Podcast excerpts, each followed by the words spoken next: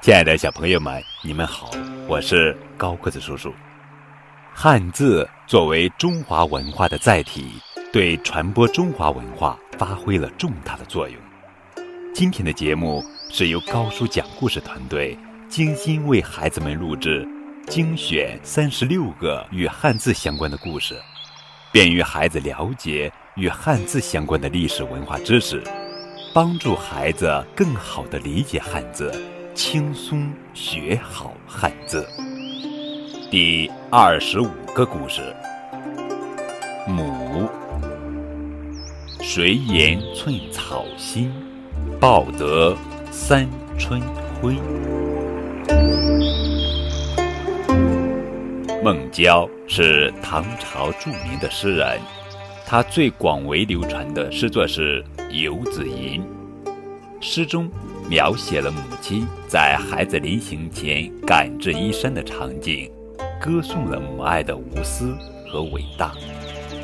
孟郊之所以能写出这首千古流传的诗，是因为他有一位伟大的母亲。孟郊出生于湖州，他家境贫寒，他的母亲总是教育他要好好学习，做一个有用的人。孟郊成年后曾两参加科举。但是都没有考中。就在孟郊打算放弃时，他母亲却鼓励他坚持下去。在母亲的鼓励下，四十五岁的孟郊再次参加了科举考试，考中了进士。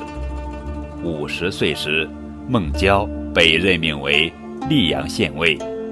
赴任之后，孟郊将自己的母亲接来与自己同住，望着白发苍苍的母亲。孟郊不由得回忆起每次离家前母亲为自己赶制衣衫的场景，他总是一针一线地将深沉的爱与期盼缝在衣衫中，期盼着儿子能早日平安归来。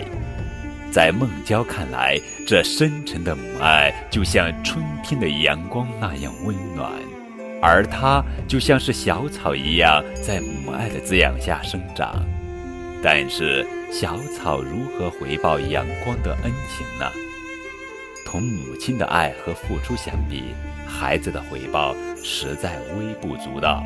于是，孟郊有感而发，写下了“谁言寸草心，报得三春晖”的名句。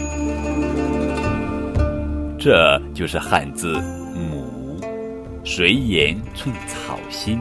报得三春晖的故事。